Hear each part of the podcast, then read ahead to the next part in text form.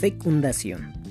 Una vez que el estigma reciba el polen, este se introduce por el pistilo, pero antes desarrolla un hilillo que desciende hasta el ovario a través del estilo.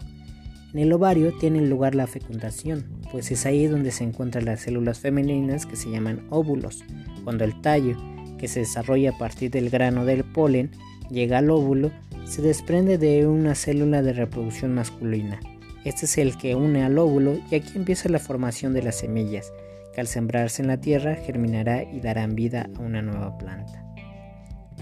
Hemos explicado de un modo esquemático lo que es una flor, pero la naturaleza ha creado infinidad de flores. Así algunas plantas como los pepinos llevan sobre su tallo flores masculinas que no tienen nada más que estambres y flores femeninas que solo se desarrollan en pistilos. Entre otros casos, como el de la papaya, que hay plantas que solo tienen flores femeninas y otras que solo dan flores masculinas. Pero el proceso es siempre el mismo.